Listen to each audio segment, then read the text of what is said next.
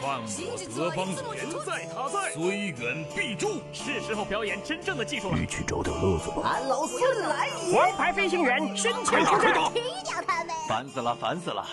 我的观点是：资讯万里挑一，科技择优而用。欢迎收听今天的科技大乱斗。好戏开场了。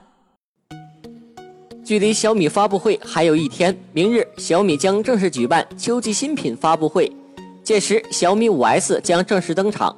小米五 S 将搭载骁龙八二幺处理器，采用双镜头，并将配备超声波指纹识别技术，有亮黑配色，机身为陶瓷材料，售价一千九百九十九元起。但小米黑科技并不止如此，据爆料，小米五 S 还将配备 3D Touch 压感触控功能，小米五 S Plus 也将一同发布。正式开卖时间在九月二十九号，京东商城首发。明天，除了一身黑科技的小米五 S，将同时发布的很可能还有小米的另一款产品。这款产品暂时被命名为米 Brain。小米电视三采用分体式设计，将电视主机集成在独立音响上，电源线和信号线合并成为米线，用于连接电视主机和屏幕。我们可以把这个集成主机的独立音响看作小米电视的大脑。而明天要发布的米 Brain。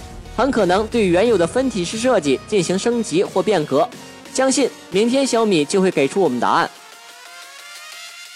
iPhone 七和 iPhone 七 Plus 首周销量相比 iPhone 六 S 反而下降了。根据德国分析机构 GfK 公布的数据，iPhone 七和 iPhone 七 Plus 首周销量比去年同期的 iPhone 六 S 低了百分之二十五，这足以说明一个问题：用户还是非常在意 iPhone 外形上的变化。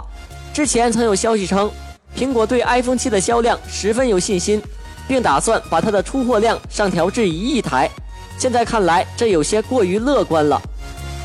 在九月一号柏林 IFA 大会上，索尼正式发布了 Xperia XZ。在经过漫长等待后，国行版今天终于上市了。这也是两千一六年首款国行索尼旗舰机——索尼 Xperia XZ。采用了5.2英寸显示屏，分辨率为 1080p，搭载骁龙820处理器，采用2300万像素后置摄像头加1300万像素前置摄像头，电池容量2900毫安，预装安卓6.0系统。目前有三种配色可供选择，但是唯一不足的是，新机不支持电信卡，而是采用了双卡双网通的规格。价格方面，索尼大法售价4999元，直逼苹果。好了，今天的新闻就到这里，我们明天再见。